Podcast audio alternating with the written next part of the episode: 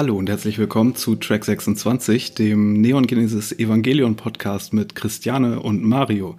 Christiane, was machen wir hier heute?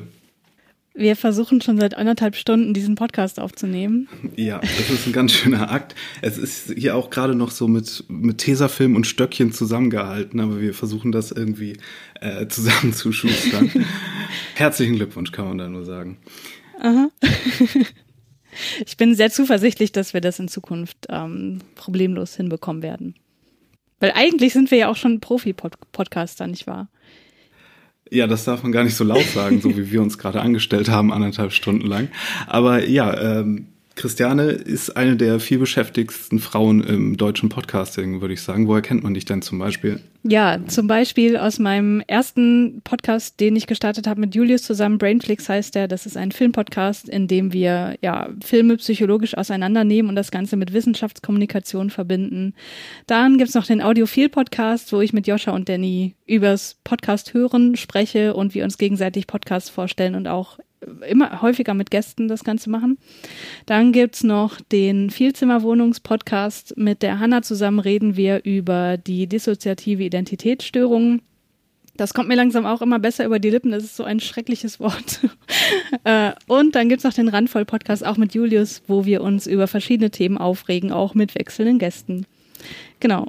Und da hast du dir gedacht, was in meinem Leben fehlt, das ist noch ein Podcast. ja, mich kennt ihr vielleicht aus dem äh, Serienjunkies Podcast zum Thema Game of Thrones. Hab da mit meinem Kollegen Tim auch so einen kleinen Anime-Podcast, wo wir uns wöchentlich, nein Quatsch, nicht wöchentlich, ähm, vierteljährlich die neuen Titel anschauen und kurz besprechen. Aber das hier ist jetzt sozusagen äh, unser Passion Pod Project zu der einen Serie, zu der wir beide ein besonderes Verhältnis haben. Mm. Ähm, wie bist du denn, weil wir sind jetzt in der Folge 0, wir haben vor, äh, jede Folge in einer Episode zu besprechen. Aber erzähl mal, wie deine Beziehung ist zu Neon Genesis Evangelion und warum du jetzt unbedingt einen Einzelpodcast dazu machen möchtest. Ja, also das begann im Jahr 1998, war das doch, glaube ich, als das zum ersten Mal auf Vox lief. Ähm, ich war damals oh Gott, wie alt war ich damals? 13 oder 14? Also so, so alt wie die Protagonisten in der Serie auch und ähm, war ziemlicher Anime- und Manga-Fan und hatte aber kaum Geld, um mir irgendwas zu kaufen, äh, geschweige denn aus Japan zu importieren oder so. Deswegen war ich da sehr, sehr dankbar, als dann auf Vox spät nachts Animes gezeigt wurden und äh, Evangelion war einer davon. Und ich kannte davor halt wirklich gar nichts und habe da sehr unbedarft reingeschaut und bin da sehr in den Bann gezogen worden, sehr schnell obwohl das eigentlich so vom oberflächlichen Thema her, sprich Riesenroboter kämpfen gegen Monster, überhaupt nicht meins ist. Aber ich habe offenbar schon damals irgendwie gemerkt, dass da ähm, wesentlich mehr dahinter steht. Davon abgesehen hat mich der Zeichenstil auch sehr angesprochen. Und äh, ja, dann habe ich mich da so ein bisschen reingenördet und war damals, als es mit dem Internet so losging, in ähm, Chats unterwegs, wo wir dann die verschiedenen Themen aus Evangelion dann beleuchtet haben und, äh, und in die, weiß nicht, religiösen äh, Themen uns da auch so ein bisschen rein diskutiert haben und versucht haben, das irgendwie zu ergründen. Und das hat sehr, sehr viel Zeit eingenommen damals. Ähm, das war aber ziemlich cool, weil ähm, das weißt du ja auch. Und ich glaube, die Leute, die den, äh, die die Serie kennen, die wissen auch, dass man sich da drin verlieren kann, wenn man das denn möchte. Und ja, ja das hat Fall, mich, ja. ja. das hat mich dann so einige Jahre bestimmt ähm, ja begleitet. Und dann habe ich mich wirklich ganz, ganz lange überhaupt nicht mehr damit beschäftigt. Ich habe die Serie irgendwann noch mal so zwischendurch geguckt, ich weiß aber nicht mehr, wann das war. Und als sie dann jetzt kürzlich auf Netflix erschienen ist, habe ich mich dem Ganzen nochmal gewidmet und habe gemerkt, dass mich das immer noch sehr begeistert, aber vor allem, dass mich ganz andere Aspekte jetzt begeistern als damals. Und das fand ich sehr, sehr interessant. Genau. Mittlerweile dann, bist du ja auch Psychologin, ausgewachsene. Richtig. Und hast vielleicht ein paar interessante Sachen äh, mehr dazu zu sagen als, äh, als 16-Jährige noch. Auf jeden Fall, ja. Weswegen äh, das natürlich perfekt passt, dass du dich jetzt hier nochmal damit beschäftigst. Nee, und ich freue mich total, weil ähm, ich habe, äh, wir haben ja beide schon jeweils einen Podcast, einen Einzelpodcast zum Thema Evangelion gemacht. Genau. Nämlich letztes Jahr, als die Serie, wie du schon meintest, bei Netflix neu rauskam. In der äh, in der überarbeiteten Fassung mit neuen ausländischen Synchros und allem drum und dran. Äh, da habe ich äh, im Rahmen der Serienjunkies-Geschichte nämlich auch schon mal drüber gesprochen und du mit dem lieben Markus in seinem Podcast. Und äh, so haben wir auch zueinander gefunden, quasi, weil ja, ich Markus Podcast gehört habe und äh, du dann so halb ernst, glaube ich, die Idee hattest mit einem Einzelpodcast zu Evangelion. Ja, sagen wir mal drei Viertel ernst. Ich habe schon echt gehofft, dass sich da jemand drauf meldet, weil ich habe halt gesagt, so, äh, dass mich die Serie so sehr beschäftigt, dass ich halt total gerne in einem Podcast das ganze Folge für Folge mal besprechen würde. Und äh, weil es da halt auch diverse englischsprachige Podcasts gibt, die das machen, ähm, aber im deutschsprachigen Raum kannte ich da tatsächlich nichts. Vielleicht gibt es jetzt mittlerweile was, ich weiß es nicht genau. Aber zu dem Zeitpunkt äh, war mir doch der Wunsch ziemlich groß, das zu machen, obwohl ich da schon viel zu viel zu tun hatte. Aber ja, und du hast dich dann gemeldet und das hat mich total gefreut, weil ich dich ja auch aus dem Game of Thrones Podcast kannte. Ja, meine Credentials sind so, äh, ich habe mit 13 mit Anime angefangen, da war es gerade mal 1996, also noch kurz vor dem ganzen Manga-Anime-Boom. Da war noch so VHS-Kassetten und da gab es noch Mangas in diesem hässlichen, großen, hochkopierten Format. Ist also schon so ein bisschen her. Genau, und Evangelion ist für mich dann auch so der, der Punkt, wo nicht nur ich mich mehr für Animes interessiert habe, weil das ist dann ein bisschen weggegangen, sondern dass ich so ein bisschen arthausigere Filme und so etwas kryptischere, ambivalente Erzählungen zu schätzen wusste auf einmal. Hm. Äh, wo dann so ein bisschen mehr los ist. Und äh, ja, da kann man äh, Evangelion für denken, dass ich jetzt so ein prätentiöser Filmsnob geworden bin im Grunde. Das ist so Patient Null bei mir, äh, habe in der Zwischenzeit Japanologie studiert auch und äh, ja, hoffe dann, während du hier die psychologischen Aspekte ein bisschen auseinander friedelst, dass ich vielleicht so ein bisschen so ein paar Lost in Translation Angelegenheiten finde und da ein bisschen was zu erzählen kann. Und äh, ja, nee, habe aber auf jeden Fall auch Lust, so ein bisschen den ganzen Lore mit dir zu ent, entrümpeln oder mal zu schauen, inwiefern kann man eigentlich die ganze Mythologie von Evangelion auseinander friedeln und inwiefern muss man das überhaupt, ne? Genau. Ich meine, die Antwort darauf äh, hat sich wahrscheinlich jeder schon selber versucht zu machen, der das mal geschaut hat. Im Sinne von, ist mir hier die Science-Fiction-Mythologie wichtig und bin ich dann enttäuscht von gewissen Aspekten der Serie oder ziehe ich da andere Sachen raus und äh, finde die viel spannender, ja. Das ist ja die Krux an der Serie. Ich glaube auch, dass man, ich weiß nicht, Wahrscheinlich haben wir dann eher Leute, die uns zuhören, die, denen es ähnlich geht, oder was meinst du? Ich glaube auch. Also ich, ich kann mir kaum vorstellen, dass das hier Leute hören, die die Serie noch nie gesehen haben, weil warum sollten sie das tun? Ähm, mhm. Das war ja auch so ein bisschen unser Ansatz zu sagen, wir richten uns an die Leute, die die Serie mindestens einmal schon mal gesehen haben, weil wir ja auch spoilern wollen. Das heißt, manche Themen kann man halt kaum besprechen, ohne auf gewisse Folgen, die vielleicht noch in der Zukunft liegen, vorzugreifen. Und da wollten wir uns ja auch nicht beschränken und uns irgendwie einen Maulkorb auferlegen, weil so macht es irgendwie nur halb so viel Spaß und nur halb so viel Sinn. Genau, aber manchmal ist es ja auch ganz nett, wenn man gerade auch mal einen Rewatch macht von der Serie, mhm. wenn man dann äh, schaut, was gibt es da für Podcasts zu und ähm, hallo, das sind wir dann hoffentlich in dem Fall. Genau. Müssen wir erklären, wo der Titel unseres Podcasts herkommt? Vielleicht. Vielleicht, Vielleicht. gibt es Leute, die es nicht ganz so äh, intensiv und aufmerksam geguckt haben. Mag ja sein. Ähm, willst du es erklären? Ich kann es machen. Äh, Shinji, unser Hauptcharakter der Serie, der hört sehr viel auf seinem Walkman und offensichtlich nur zwei Tracks, nämlich 26, äh, 25 und 26. Und da haben wir uns überlegt, das passt eigentlich ganz gut, unseren Podcast danach zu benennen, weil auch die Folgen 25 und 26 einen gewissen, ähm, ein gewisses Alleinstellungsmerkmal haben, wenn man das im Vergleich mit dem Rest der Serie. Und offenbar bedeuten Shinji diese Tracks besonders viel. Er scheint sie immer in besonders stressigen Situationen zu hören, was vielleicht auch immer der Fall ist in der Serie. Kommen wir noch drauf. Und deswegen. Oder wenn er wegläuft, je nachdem, wie man mhm. äh, das sehen möchte. Genau. Und deswegen glaube ich, dass das äh, ja sehr bedeutungsschwanger ist. Und ich glaube, es ist sehr passend. Ja. Nee, finde ich auch. Jetzt schreien natürlich ganz viele Leute, warum habt ihr es nicht Sound Only genannt? Haben wir auch mhm. drüber nachgedacht, aber da gab es schon einen englischsprachigen, deswegen dachten wir, äh, nee, da fällt uns noch was Eigenes ein. Genau. Äh, wollen wir ganz kurz vielleicht noch äh, erzählen, was Evangelion ist, falls es hier Leute gibt, die keine Ahnung, so ein bisschen von links reingestolpert sind und jetzt nicht die von uns empfohlene äh, Rewatch-Podcast-Sache machen? Das können wir machen. Da brauche ich aber deine Hilfe, weil ja. äh, du weißt ja, ich bin eher so die Psychologin und so mit diesem ganzen filmtechnischen und äh, Entstehungsbedingungszeugs, da muss ich mich reinlesen. Mhm. Ähm, ich kann aber auf jeden Fall sagen, dass es eine japanische Anime-Serie ist, äh, die entstanden ist im Jahr 95. 95. Ähm, ja, es geht, wie vorhin schon angedeutet, vordergründig erstmal darum, dass verschiedene Kinder, Schrägstrich Jugendliche dazu mehr oder weniger gezwungen werden, in Riesenroboter zu steigen, um Riesenmonster zu bekämpfen, die als Engel bezeichnet werden, die aus äh, zunächst unerfindlichen Gründen äh, vor allem Japan angreifen, also Tokio. Es spielt in der Zukunft, in der nahen Zukunft. Also damals war es die Zukunft. Und ja, Davon abgesehen geht es noch um diverse kon zwischenmenschliche Konflikte, zum Beispiel vor allem zwischen Shinji und seinem Vater, der dort in der Organisation, die diese Roboter herstellt, vermeintlich ähm, ja eine sehr hohe Position innehat. Genau, wo er nicht die beste Beziehung zu hat.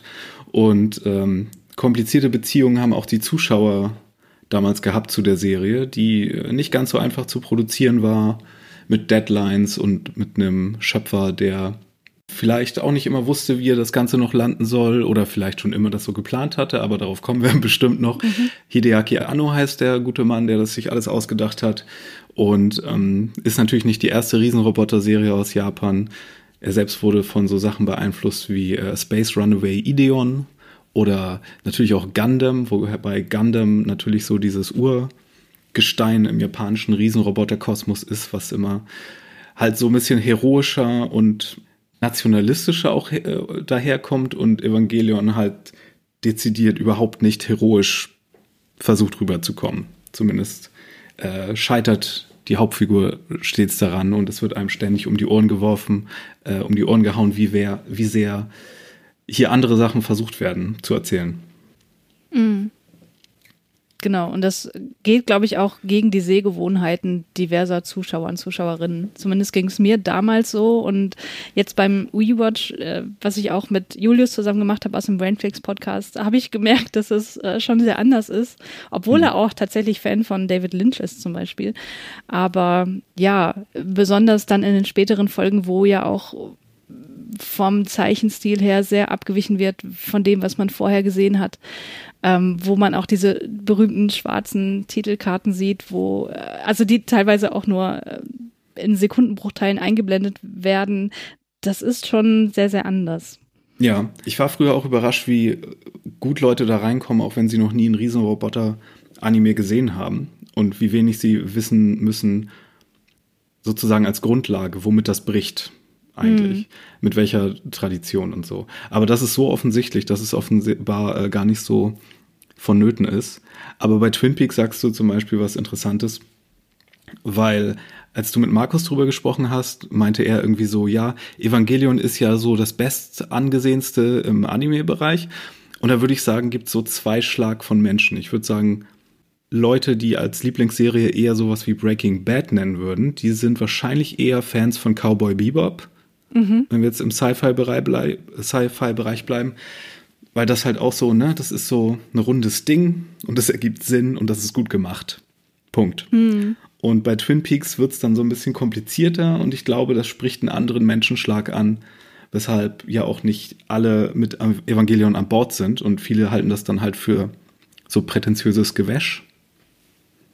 Mhm. Und deswegen spaltet das das Publikum, glaube ich, ein bisschen mehr. Was es aber meiner Meinung nach auch unendlich interessanter macht. Ja, total. Also ich, äh, ich weiß, was du ausdrücken möchtest. Ich finde mich da nur nicht wirklich wieder, weil ich sowohl Twin Peaks als auch Breaking Bad total gerne mache. Ich auch. Ich habe jetzt natürlich überspitzt zwei Menschen, Menschen äh, Stereotype aufgemacht, ähm, aber nee, klar.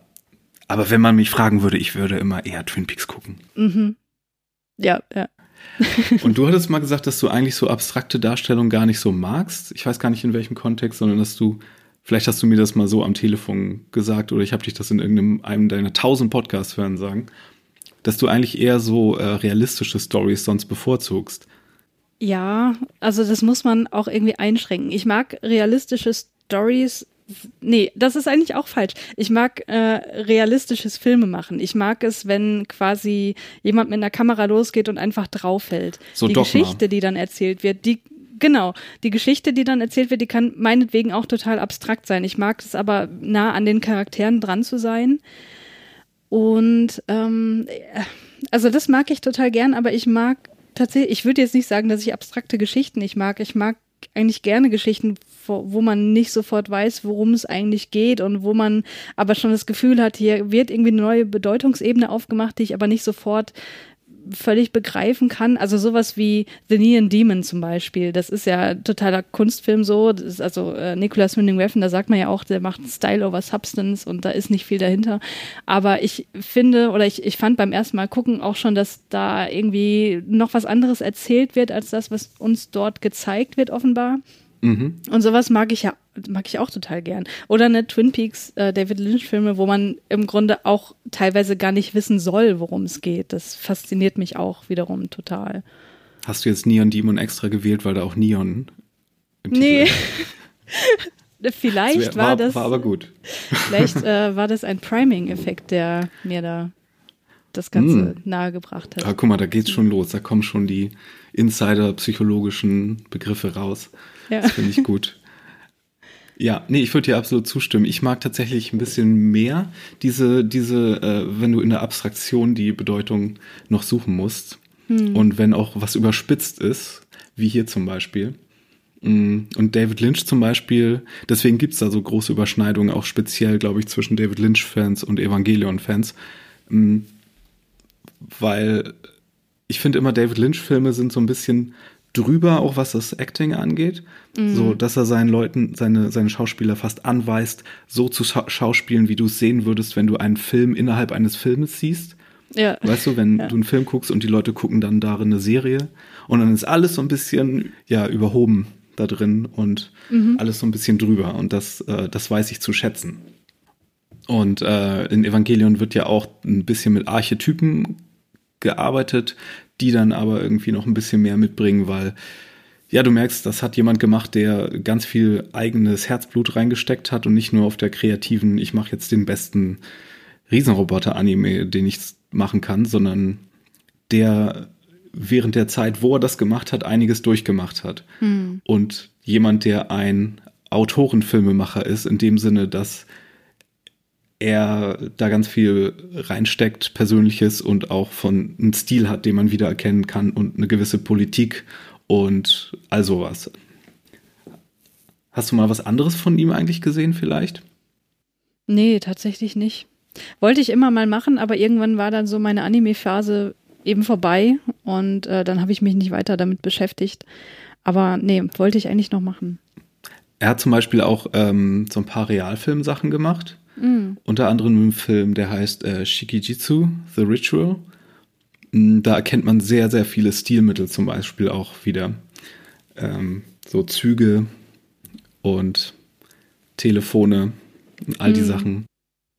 Und wo die ganzen Referenzen herkommen, das, äh, da kommen wir dann ganz bestimmt auch noch drauf. Ähm, Shinjis Name zum Beispiel ist ja, glaube ich, eine Referenz auf Saber Rider. Sagt dir das noch was von früher? Das sagt mir was, das habe ich aber auch nie gesehen tatsächlich. Das habe ich immer, ich habe damals die Animania, hieß die so, abonniert gehabt. Und da wurde sehr oft darauf referenziert, aber ich habe es nie gesehen tatsächlich. Das war hier so ein Tele5-Ding, was aber tatsächlich in Deutschland auch in so einer umgeschnittenen Version lief und auch hier nicht, also hier eigentlich beliebter ist als in Japan, denn äh, da ist das eher so ein ferner Liefentitel. Das heißt irgendwie irgendwas mit Bismarck. Okay. Raumpatrouille, nee, Raummusketier Bismarck oder irgendwie sowas. Aber da gibt es äh, die japanische Hauptfigur da drin heißt Shinji Hikari. Ah, guck Und an. Hikari ist so ein typischer Heldenname, der Licht bedeutet. Ne? Hm. Ähm, so Shinji hat das, das Wort für Shinjiru, das Wort für Glauben im Namen. Mhm. Und Hikari das Licht. Also es wäre ein ganz toller, toller Heldenname. Und Ikari, wenn das Haar fehlt, ist halt der Zorn oder der Groll. Und es ist halt so ein bisschen so ein Wortwitz. Und Hikari, ah nee, Nachnamen haben wir gar nicht, glaube ich, in Hikari in Evangelion. die Klassensprecherin heißt Hikari mit Vornamen. Genau. Daran ja. musste ich gerade denken. Ja. Aber jetzt gehen wir hier schon viel zu viel in, ins, in die Materie rein. Das wollten wir in Folge 0. Ihr seid in Folge 0. Habt ihr das mitbekommen? Hier ist, hier passiert noch nicht viel. Ihr müsst noch ein bisschen warten. Noch nicht viel, aber wo du gerade noch beim Regisseur warst, ähm, ich würde gerne noch ganz kurz, da werden wir natürlich im Laufe des Podcasts auch total intensiv drauf eingehen, aber ganz kurz sagen, was mich daran besonders fasziniert, weil ähm, ich finde tatsächlich die Serie, also ich würde so weit gehen zu sagen, dass diese Serie äh, so, also je weiter man sie schaut, desto mehr wird es wirklich so ein Seelenstriptease. Und man weiß irgendwann ganz genau, mit welchen, mit welcher Art von Problem er wahrscheinlich zu kämpfen hatte.